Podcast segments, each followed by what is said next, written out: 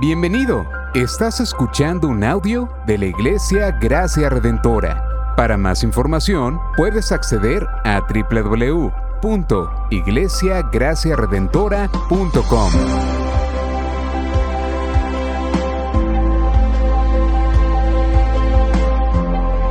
En la exposición de la palabra, el pastor Israel Vega.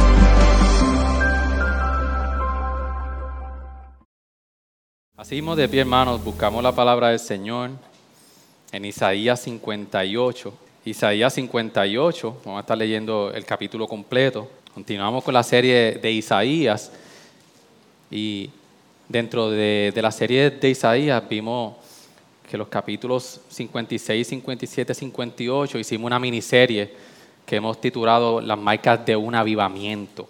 Y vemos cómo entonces en Isaías nosotros podemos ver cuáles son las características de un verdadero avivamiento. Leemos esta escritura, oramos al Señor les ponemos la palabra.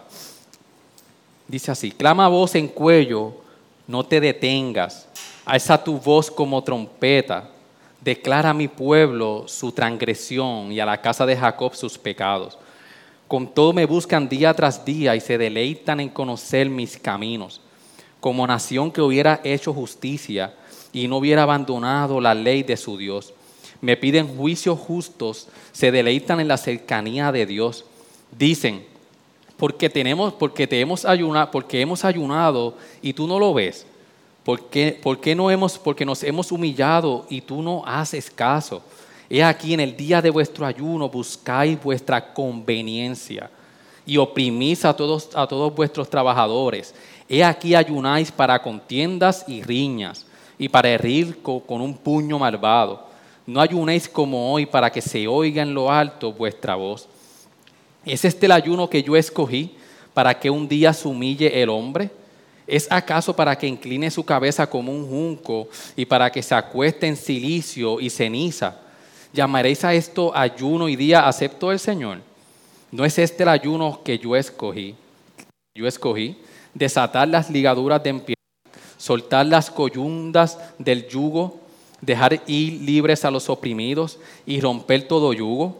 No es para que faltas tu pan con el hambriento y recibas en casa a los pobres sin hogar, para que cuando veas al desnudo lo cubras y no te escondas de tu semejante. Entonces tu luz despuntará como la aurora y, y tu recuperación brotará con rapidez. Delante de ti irá tu justicia y la gloria del Señor será tu retaguardia. Entonces invocarás y el Señor responderá. Clamarás y Él dirá, heme aquí. Si quitas de en medio de ti el yugo, el amenazar con el dedo y el, y el hablar iniquidad, y si te ofreces al hambriento y sacias el deseo del afligido, entonces surgirá tu luz en las tinieblas y tu oscuridad será como el mediodía. Y el Señor te guiará continuamente, saciará tu deseo en los lugares áridos y dará vigor a tus huesos. Serás como huerto regado, como manantial cuyas aguas nunca fallan.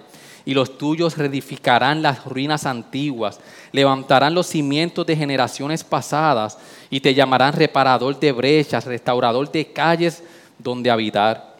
Si por causa del día de reposo apartas de tu pie para no hacer lo que te plazca en mi día santo, y llamas el día de reposo delicia, al día santo del Señor honorable y lo honras no siguiendo tus caminos, ni buscando tu placer, ni hablando de tus propios asuntos, entonces te deleitarás en el Señor y yo te haré cabalgar sobre las alturas de la tierra y te alimentaré con la heredad de tu padre Jacob, porque la boca del Señor ha hablado. Ayúdame a orar, iglesia, ahí mismo de pie. Señor, gracias, gracias por tu amor, tu misericordia. Gracias Señor porque tú nos das el privilegio desde temprano. Hemos visto tu gracia desde que abrimos los ojos, Señor. Gracias Señor porque tú habitas en medio de nosotros.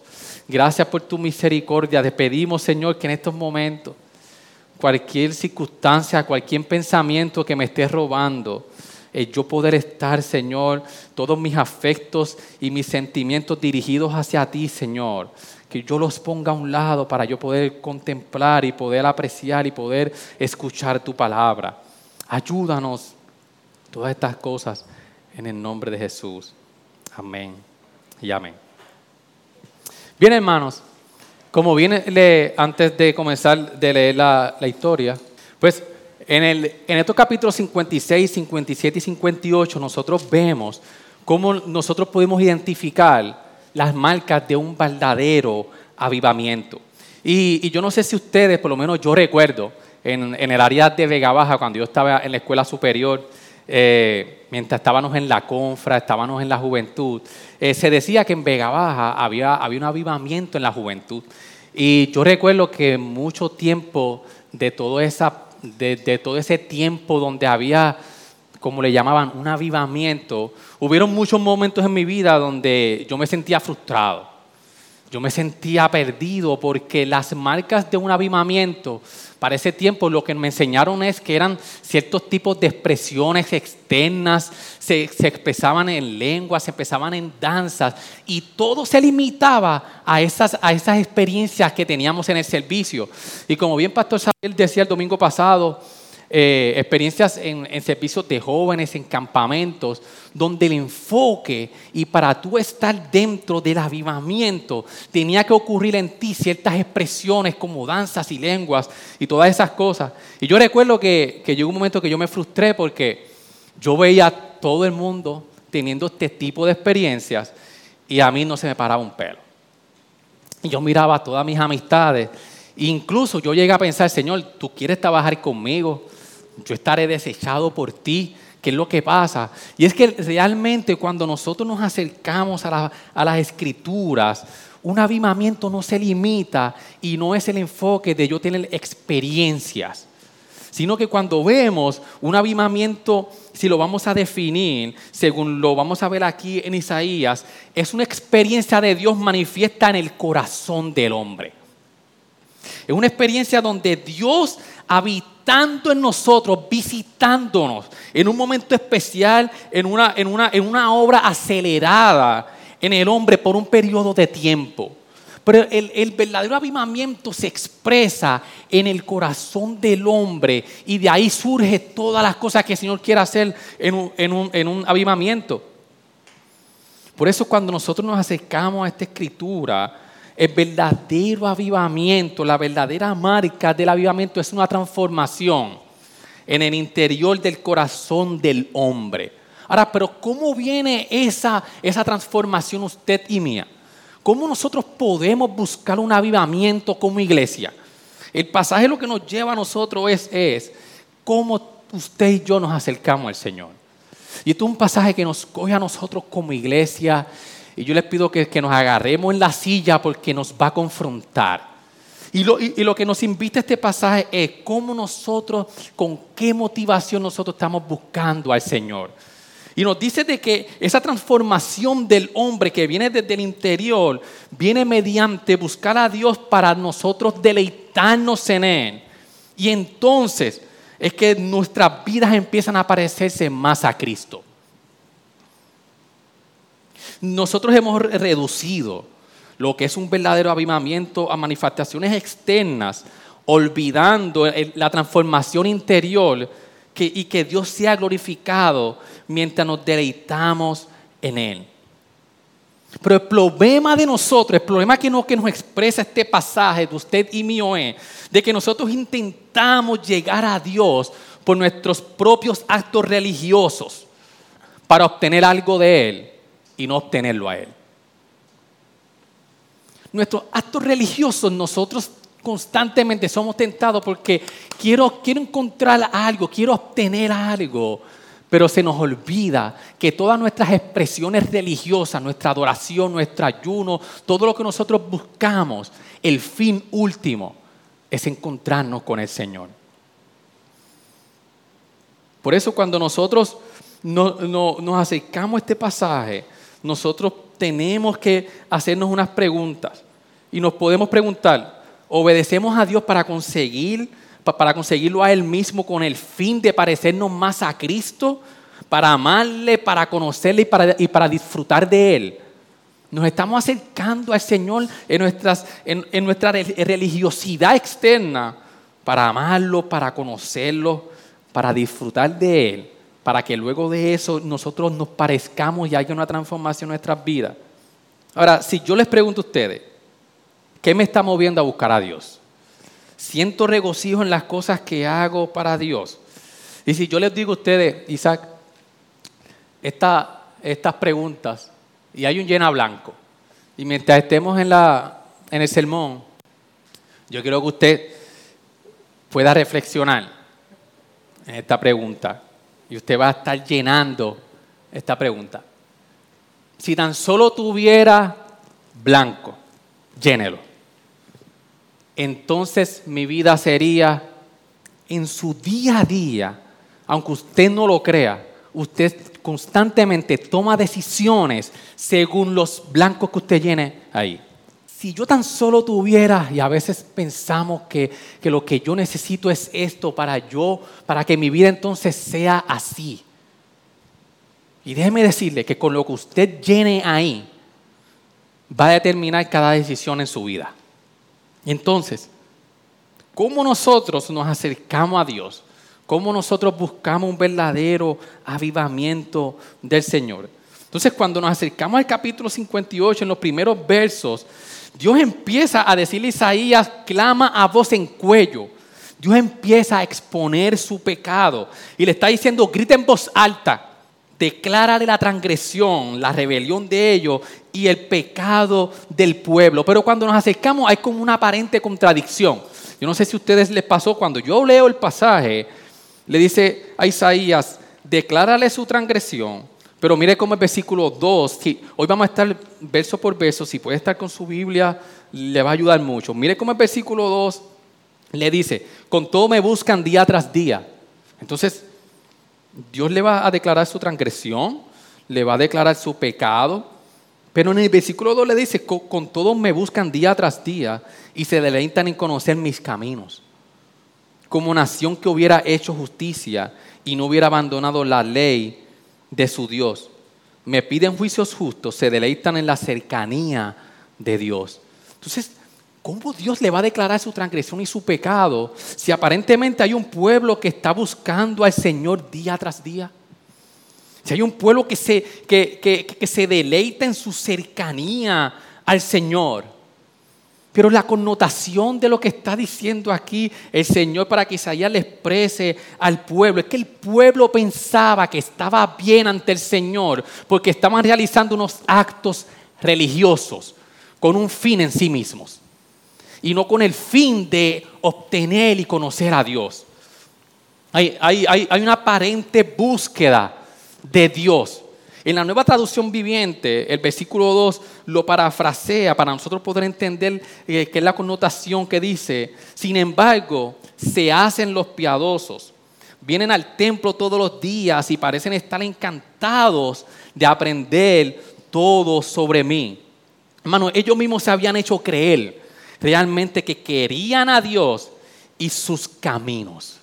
Yo creo que cada uno de los que estamos aquí nos identificamos mucho con este pasaje porque usted y yo venimos domingo tras domingo. Usted y yo tenemos expresiones de, religiosidad para acercarnos a Dios. Pero tenemos que preguntarnos si aún con todo lo que hacemos en la iglesia, si el Señor nos va a reprender a nosotros en nuestra transgresión y pecado.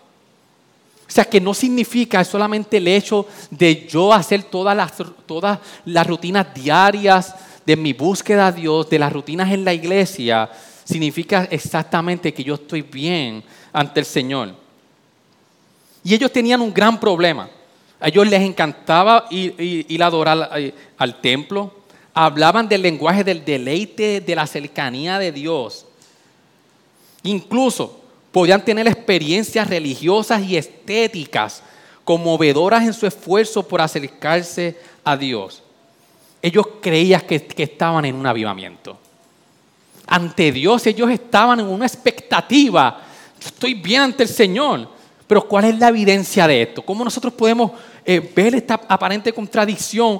¿Por qué el Señor entonces les reclama a ellos su pecado? El pastor John Piper dice, en un, en, que dio por este pasaje, su pecado estaba envuelto con un asombroso barniz del fervor religioso. Y es bien peculiar porque Wilmary en casa, cuando está bregando con madera, cuando tiene varias cosas allí, que cuando tuvo un canto de madera, que tú dices, oh, ese canto de madera, de ahí va a salir algo lindo.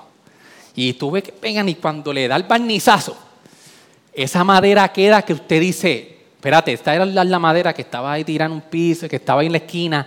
Y, es una ilustración para nosotros poder, en muchas ocasiones, nuestra vida la ponemos así. Le ponemos un barniz para nosotros creernos y nos creemos de que estamos bien ante el Señor. Pero el, Señor al pueblo aquí en Isaías le, le, está diciendo, yo te voy a evidenciar porque lo que tú tienes es solamente una apariencia. Está diciendo, mire, mire cómo le dice. Y ustedes me piden juicio justo, se deleitan en la, cercanía de Dios. El verso 3 dicen, porque hemos ayunado, entonces ellos le están diciendo al Señor, porque hemos ayunado y tú no lo ves. Empiezan a reclamarle al Señor, porque nos hemos humillado y tú no haces caso. El Señor lo que está diciendo, aún con tus actos religiosos, aún con todo esto, la forma y la motivación en que tú te estás acercando a mí no es la correcta. Incluso, no solamente la, la, motivación porque se estaban acercando, sino que ellos se habían, vamos a ver en el pasaje, que ellos se habían alejado de los mandamientos del Señor. Y el Señor le dice, esta es la evidencia de tu rebeldía. Aún tú deleitándote en la cercanía de Dios, estando en, día tras día deleitándote en Él, entre comillas, tu motivación y tu alejamiento de, los mandamientos es la evidencia de que tú estás en rebeldía en contra mí.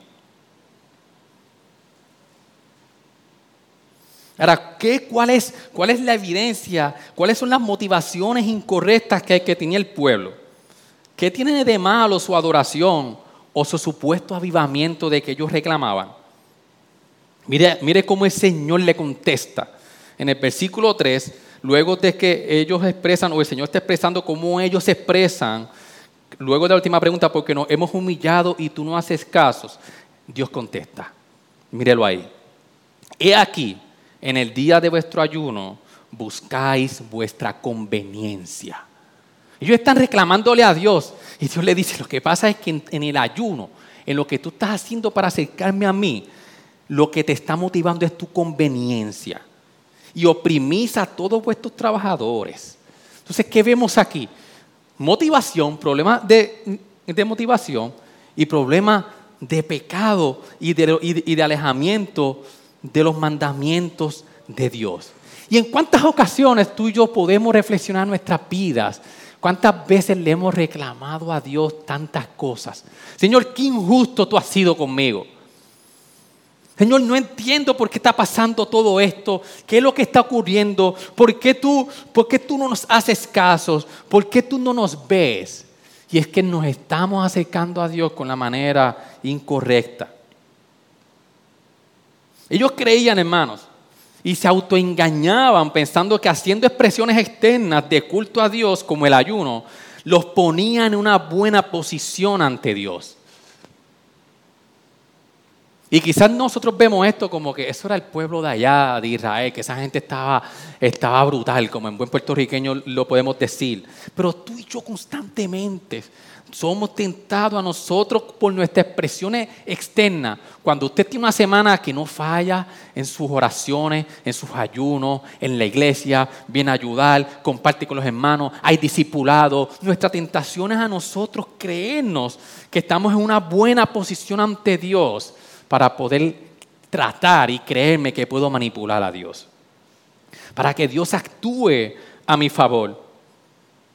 Ellos tenían el comportamiento de los paganos de ese tiempo, que era de tratar de poner a sus dioses bajo presión para que realizaran sus funciones. Los paganos de ese tiempo, así, ese era el rol. Yo, te pongo bajo presión porque yo estoy haciendo lo que tú me dijiste que yo tenía que hacer y por eso tú tienes que realizar tu función. Y por eso vamos a ver cómo el Evangelio viene a, romper todo ese esquema de que nosotros le damos a Dios para nosotros poder obtener algo de Él. Ellos no estaban encontrando satisfacción. Este versículo 3 nos dice que no estaban encontrando satisfacción en su religión. Decían, padre, aquí esto no me está cuadrando. Yo estoy haciendo todo esto al pie de la letra y yo no encuentro satisfacción de Dios. Ya vimos por qué entonces Dios en, ellos, cuál era lo, que lo, que los alejaba de Dios. Y vamos entonces a hablar del del, de la motivación de ellos, el legalismo. ¿Y qué es el legalismo? El legalismo es tratar de obtener algo de Dios por mis propios méritos. Es nosotros creer que acumulamos puntos con Dios día tras día. Hace poco en casa estaba Keishani y la dinámica pues, de estar todos en casa es bien interesante. Y en una, eh, a Zoeli le dio hambre y Keishani le hizo algo sencillo, ¿qué era? ¿Ah? Unas papas fritas. Pero antes de las papas fritas, eh, Keishani le había hecho un menú bien sencillo. Pero luego de eso, Keishani cogió entonces y le hizo unas papas fritas con unos nuggets. Fueron con unos nuggets. Imagínese, Zoeli tenía hambre. Primero le había dado algo sencillo y luego le hace unas papas fritas bien ricas con unos nuggets. Y Zoeli se jampea esas papas fritas. Pero en la semana, constantemente, que ni utilizaba eso en broma, pero en serio a la misma vez. Todavía estamos deduciendo si era, si era en broma o la verdad que cuando le pedía algo a Zoeli, se le decía, Zoeli, búscame agua, Zoeli, búscame esto. Y cuando Zoeli como que se trancaba y hacía, las papas fritas. Y fue una forma de decirle, hey, recuerda las papas fritas, yo me merezco esto. Hermano, y usted y yo hemos entendido la gracia.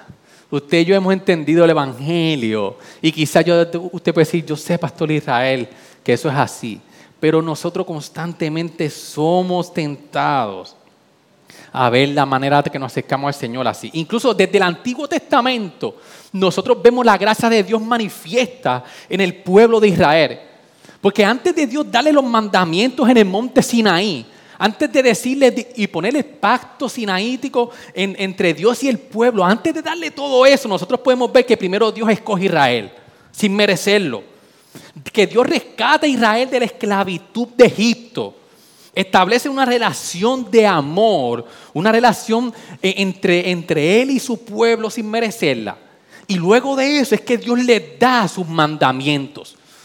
O sea que desde el Antiguo Testamento, que quizás muchos creemos que la gracia no estaba tan manifiesta en el Antiguo Testamento, que lo que vemos son leyes, mandamientos, leyes, mandamientos, pero constantemente ese, ese, ese, ese imperativo, esos mandamientos que Dios le mandaba al pueblo de Israel, Dios siempre los daba después de decirle quiénes eran ellos, el indicativo. Cómo Dios los había rescatado. Y quizás en el monte Sinaí podemos ver todos esos mandamientos, pero Dios le decía, tu motivación para tú seguir todos estos mandamientos es todo lo que yo he hecho por ti como pueblo. Tú no eras nadie, yo te escogí porque yo quise. Yo te rescaté de Egipto porque yo quise. Y yo establecí una relación de amor contigo sin tú merecerlo. Por eso decía un comentarista que la esencia de la teología cristiana es la gracia. Y la esencia de la ética cristiana, de cómo usted y yo nos comportamos, es la gratitud. Déjame repetirlo. La esencia de la teología cristiana, la esencia de lo que usted creemos en, nuestra, en, nuestro, en nuestro, conocimiento de, la, de, lo que es el cristianismo, la esencia es la gracia. Pero la esencia de cómo usted y yo nos comportamos, parafraseando, es la gratitud al Señor. El pastor Assis Pro decía, no hay amor, gozo, vida o pasión, es una rutina cuando nosotros tenemos una vida de legalismo, es una rutina, un tipo de mecanismo para mantener la ley al que llamamos externalismo. El legalismo se enfoca en obedecer siempre reglas, destruyendo el contexto en el que Dios dio su ley, su amor y su redención. O sea que el legalismo lo que nos hace es nosotros buscamos obedecer unas leyes, pero sin nosotros reconocer cuál es el propósito de esa ley. Es como un ejemplo. Imagine que usted está en la autopista y el máximo son 60 millas por hora. ¿eh? Pero estamos, y, usted está en un día lluvioso y está lloviendo a cántaro.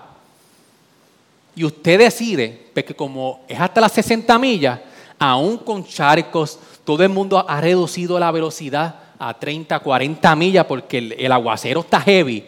Pero usted decide, como la ley es hasta 60, yo estoy cumpliendo la ley. Y yo voy a a 60 millas, no me importe lo que suceda. Porque el fin mío es obedecer la ley. Pero si le olvida el propósito de la ley de ir a 60 millas, ¿cuál es? Tener control, salvar vidas, de que ese límite es el límite establecido para que no ocurran tantos accidentes. Pero me, entendieron ese tipo de, como yo como quiera, no me importa, yo estoy siguiendo una ley, no me importa sino, sino observar el propósito de la ley. Y cuando nosotros nos acercamos así al Señor, entonces nosotros bajamos a 40 millas por hora. Porque sabemos que el propósito de esa ley es que yo ir a una velocidad que no me pase nada. Por eso el propósito de la ley del Señor, el fin es encontrarme con el Señor. No es tan solo cumplir una ley. Porque el, legalismo lo, que nos hace a nosotros es coger la cruz, hermano, y completamente menospreciarla. Y decirle que no es suficiente para yo poder alcanzar a Dios que los méritos de Cristo no son suficientes, que yo necesito la cruz más méritos míos personales para que Dios pueda aceptarme. Eso es lo que dice el legalismo. Es un cambio radical de cómo yo busco a Dios cambiando el deleite en el Señor mediante la obediencia a realizar obras meritorias. Y el fin, vamos a ver en este, al, al, final de este capítulo, que el fin de nosotros poder acercarnos al Señor es que nosotros podamos deleitarnos en Él y a través de ese deleite hay una transformación en el hombre.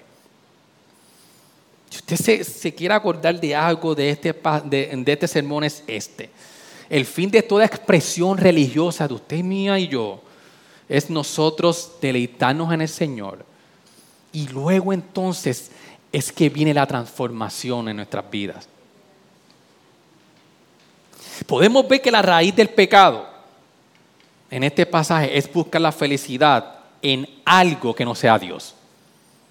La raíz de lo que el Señor le está diciendo a todos lo, que ellos estaban diciendo en el verdadero avivamiento que ellos tenían que tener, había que tener una transformación. Si no había transformación en sus vidas, Dios le está diciendo, ustedes no están en un avivamiento. Por eso es que vemos en el, versículo 3, al, al, final del 3 y el 4, dice, y oprimís a todos vuestros trabajadores.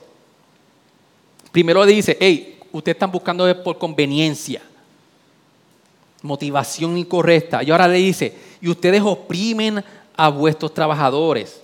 He aquí ayunáis para qué? Para contiendas, para riñas, para herir con un puño al malvado. No ayunéis como hoy para que se oiga en lo alto vuestra voz. Lo que está diciendo es, si tú ayunas y no hay transformación, si tú tu expresión religiosa de búsqueda del Señor, tú no hay transformación, tú estás perdiendo el tiempo. Por eso es que entonces el Señor les dice, este es el ayuno, no ayunéis como hoy para que se oiga en lo alto vuestra voz. Entonces no hay transformación porque no me estoy deleitando en el Señor. Y ahí es que vemos entonces de que el Señor no nos escucha. El Señor no acepta ese acercamiento que yo estoy ante Él.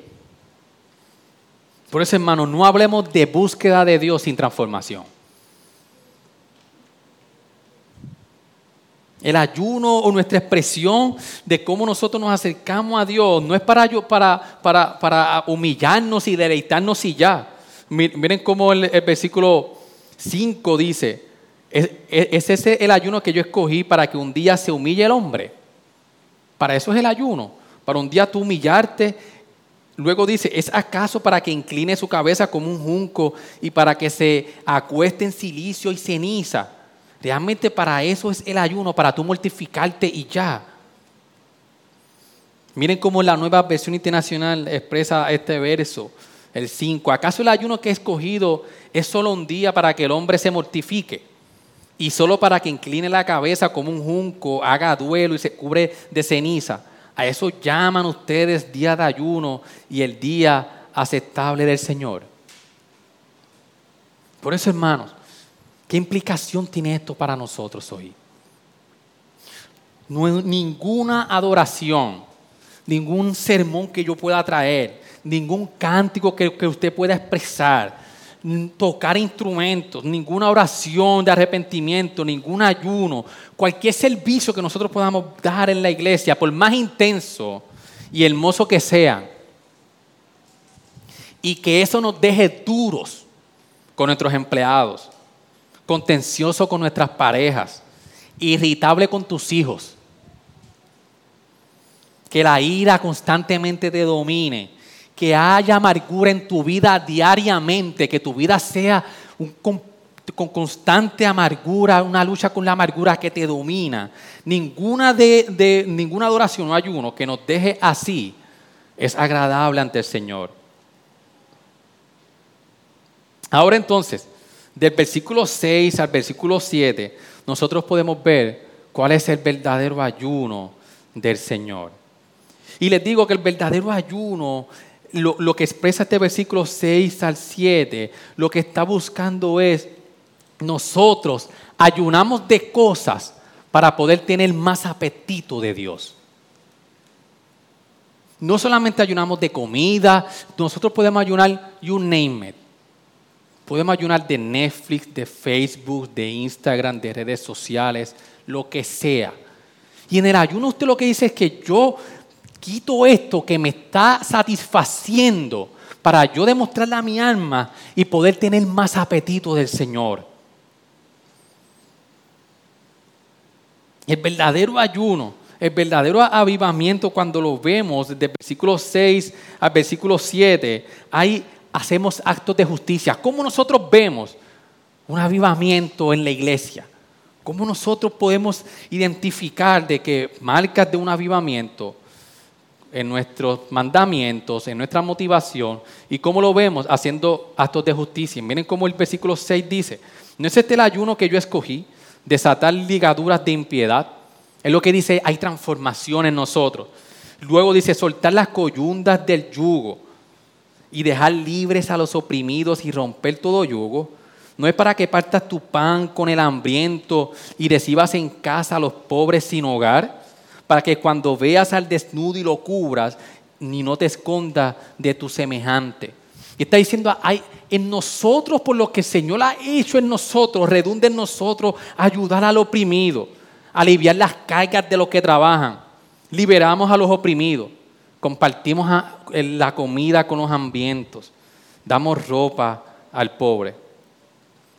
Hermano, en el ayuno nosotros lo que hacemos es abandonarnos a nosotros mismos a nuestras necesidades y las depositamos en las manos del Señor para entregarnos a los demás. Si tu vida semanal es una vida egoísta, donde yo busco lo que yo necesito, acomodar la semana, a que todo marche al pie de la letra para yo sentirme cómodo y olvidándome de los demás, eso me está diciendo de que yo no estoy satisfaciendo mi vida, donde yo tengo que satisfacerla y estoy buscando por mi propio yo lo que yo necesito. Y el ayuno lo que nos dice, nosotros buscamos abandonarnos a nosotros mismos para nosotros entregarnos a Dios y podemos entregar a los demás. Dios llama a olvidarnos de nosotros y mirar hacia afuera. Miren, parafraseando este versículo 6 y 7, que los actos de abnegación sean para el bien de los demás y no para mi propio bien. El versículo 6, liberar a los oprimidos. El versículo 7 lo que está diciendo es, yo como menos para poder dar más a los hambrientos. Cada decisión económica que usted y yo cogemos, cada acto de deuda, de cuando yo voy a comprar algo, cuando yo me voy a meter en, una deuda, Realmente yo estoy pensando si esto me va a limitar a mí a ayudar a mi hermano. Esa decisión me va a limitar a mí a yo tener presupuesto tan ajustado que yo no puedo ayudar al necesitado. Eso es lo que nos dice este pasaje. Uso ropa menos cara para vestir al desnudo. Realmente en mi selección de todas estas, de cómo yo manejo mi presupuesto, nosotros pensamos en mi presupuesto yo tengo que dejar un por ciento para yo poder ayudar a los demás. El Señor les dice, este fue el ayuno que yo escogí. Por eso es que, hermano, el Evangelio a nosotros, cuando nosotros venimos y vemos cómo el, el Evangelio nos tiene que hacer a nosotros generosos. Por eso nosotros cuando oramos por las ofrendas, nosotros nunca depositamos ofrenda para tratar de manipular a Dios y decirle, porque te di 100, tú me tienes que dar 200. Nosotros vamos, el, Evangelio nos hace generosos y dispuestos a morir a nosotros mismos, porque Dios en su Hijo amado depositó todo por nosotros.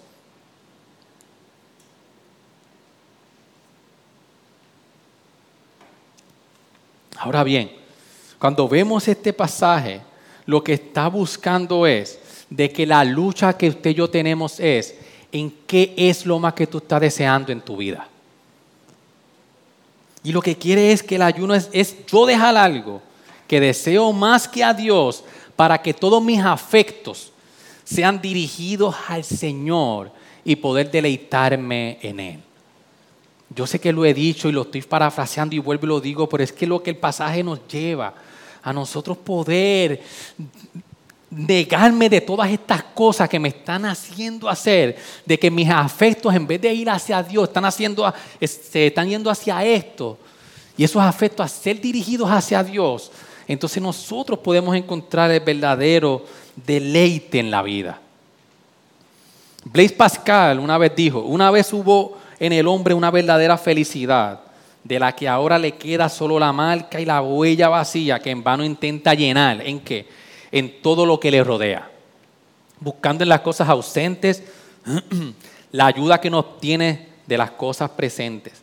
Pero no encuentra nada apropiado porque el abismo infinito solo puede llenarse con un objeto infinito e inmutable, es decir, solo con Dios mismo. Por eso, hermano, tenemos que reflexionar hoy de aquí, antes que, que, no, que nos vayamos, hoy vamos a coger la Santa Cena. Señor, ¿qué yo tengo que quitar de mi vida que me está robando y me hace creer que el deleite solamente está en ti? Que la verdadera satisfacción está en ti. Porque mientras más nosotros deseamos a Dios, menos cosas materiales vamos a desear.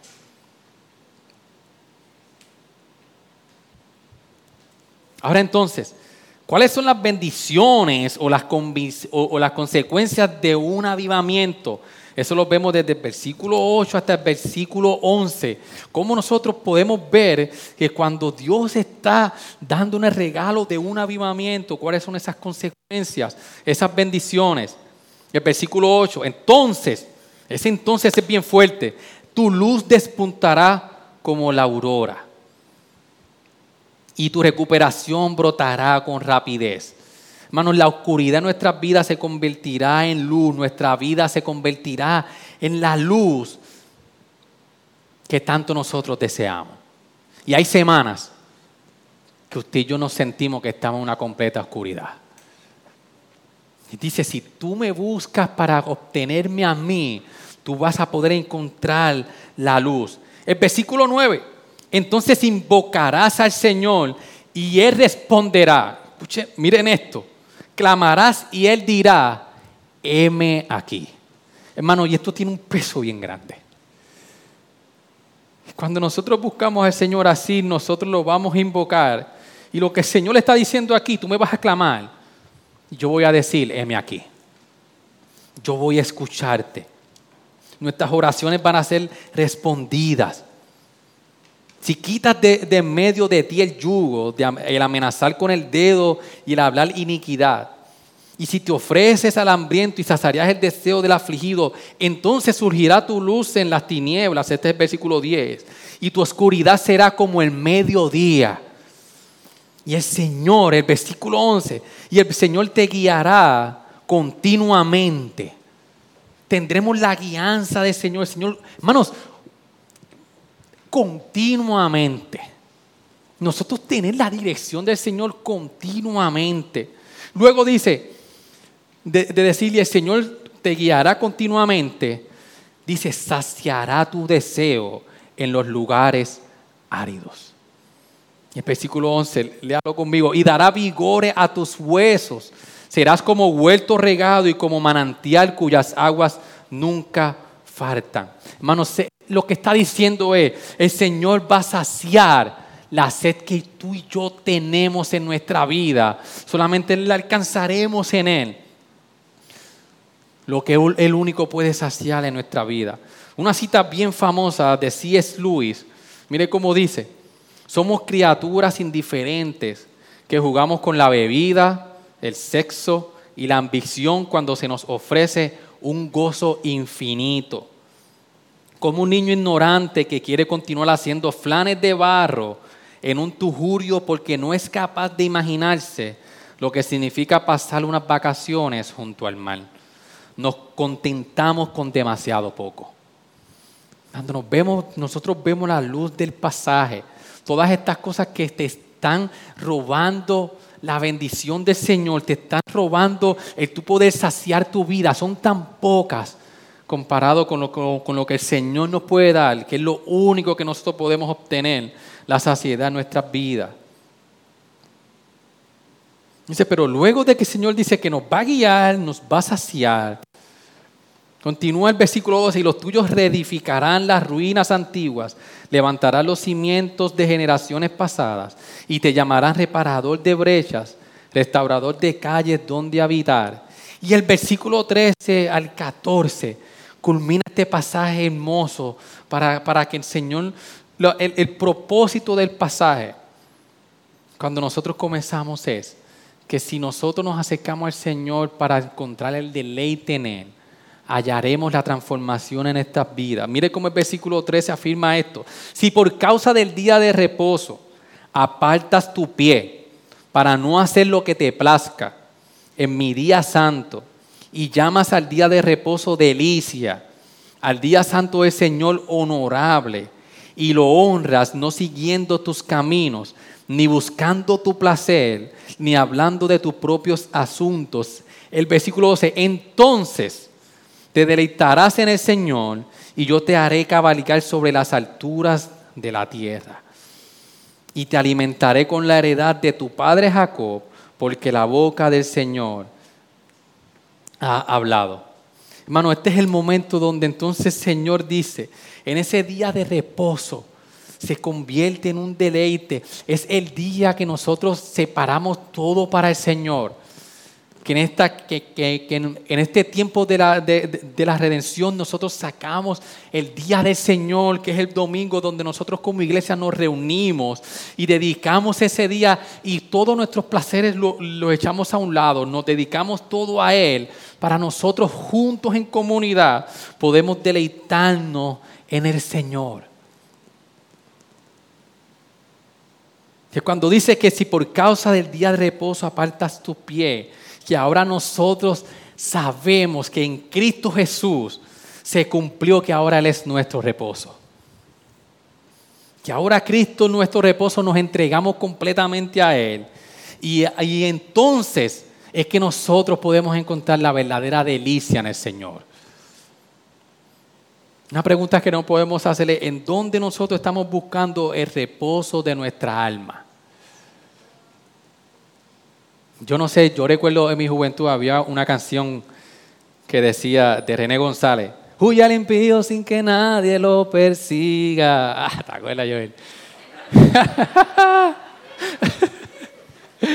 una canción que a mí me encanta porque a veces nosotros, hermanos, nos encontramos en una constante búsqueda de reposo, en una búsqueda constante, corriendo día tras día, toda la semana buscando el descanso. Y este pasaje lo que nos invita cuando nosotros lo llevamos al Evangelio, que es que solamente en Cristo Jesús nosotros podemos alcanzar, encontrar el reposo. ¿Y cómo entonces nosotros podemos encontrar el verdadero deleite? Sabiendo que nuestra única fuente de deleite está en el Señor. Pero entonces cuando en el 14, en la, en la última parte, luego de que dice que entonces tú te deleitarás en el Señor, el versículo 14, yo te haré cabalgar sobre las alturas de la tierra y te alimentaré con la heredad de tu padre Jacob. ¿Qué significa eso? que tú te vas a deleitar, entonces te alimentaré con la heredad de Jacob. Hermano, la heredad de Jacob se cumplió en Cristo Jesús.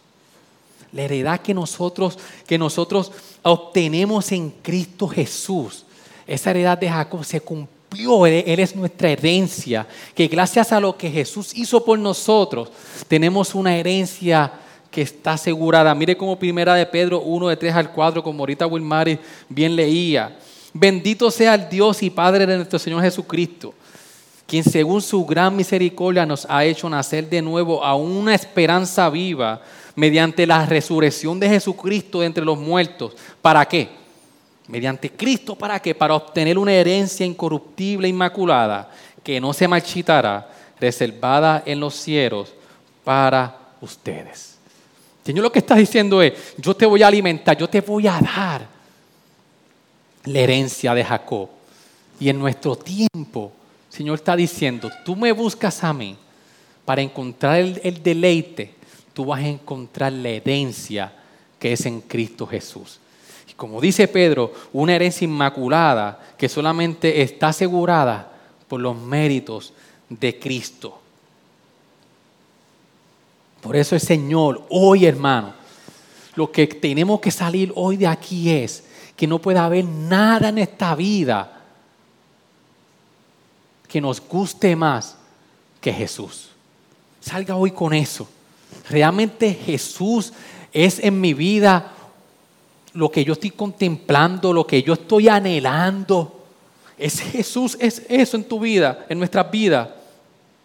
Por eso, hermanos, miremos hoy a Jesús que nosotros podamos completar y contemplar su hermosura. La obra de la cruz, hermanos. Cuando nosotros aplicamos todo esto al día de hoy a través del Evangelio, es lo único que nos da a nosotros el poder nosotros vivir una vida en un verdadero avivamiento. Que mi, que mi transformación no va a ser para, para que Dios me vea y va a ser superficial, sino que va a ser una transformación completamente eh, de adentro hacia afuera, que los demás puedan ver que Cristo se refleja en mí. Por eso, hermano, permítame orar. Señor, hoy es un buen día para comenzar y decir, Señor, perdóname porque he dejado que otras cosas intenten darme el verdadero deleite que yo necesito. Y hoy reconocemos que ninguna de ellas ha podido y en muchas ocasiones nos encontramos atrapados en una agonía de vivir sin regocijo y sin satisfacción. Señor, haznos comprender en qué cosas te estoy buscando, en qué cosas estoy buscando lo que único puedo encontrar en ti para poder hoy reencontrarme contigo y poder dirigir mi mirada hacia ti. Ayúdame a recordar hoy que no tengo que intentar nada para poder salvarme por, mis propios méritos, sino que obtenemos la salvación únicamente por los méritos, por los méritos de Cristo. Que ya Jesús lo pagó todo. Que yo no soy mi propio salvador, sino que tú eres mi salvador. Que la frustración, la agonía, la culpa, el desespero, noches de desvelo, amargura en mi vida no me domine más. Porque puedo descansar en el único lugar de verdadero reposo que es en Cristo, mi Señor. Gracias Señor por tu palabra. Gracias Señor porque venimos domingo tras domingo, semana tras semana. Vamos día tras día en tu palabra, Señor, para nosotros recordarnos las verdades de tu evangelio. Perdónanos, Señor. Ayúdanos a detenernos en nuestros caminos y poder salir hoy, Señor, con una convicción de que solo Jesús y su obra en el Evangelio es lo que necesitamos para encontrar el deleite. Gracias por sintonizarnos. Puedes encontrarnos en las diferentes plataformas de redes sociales, como también visitarnos a www.iglesiagraciaredentora.com.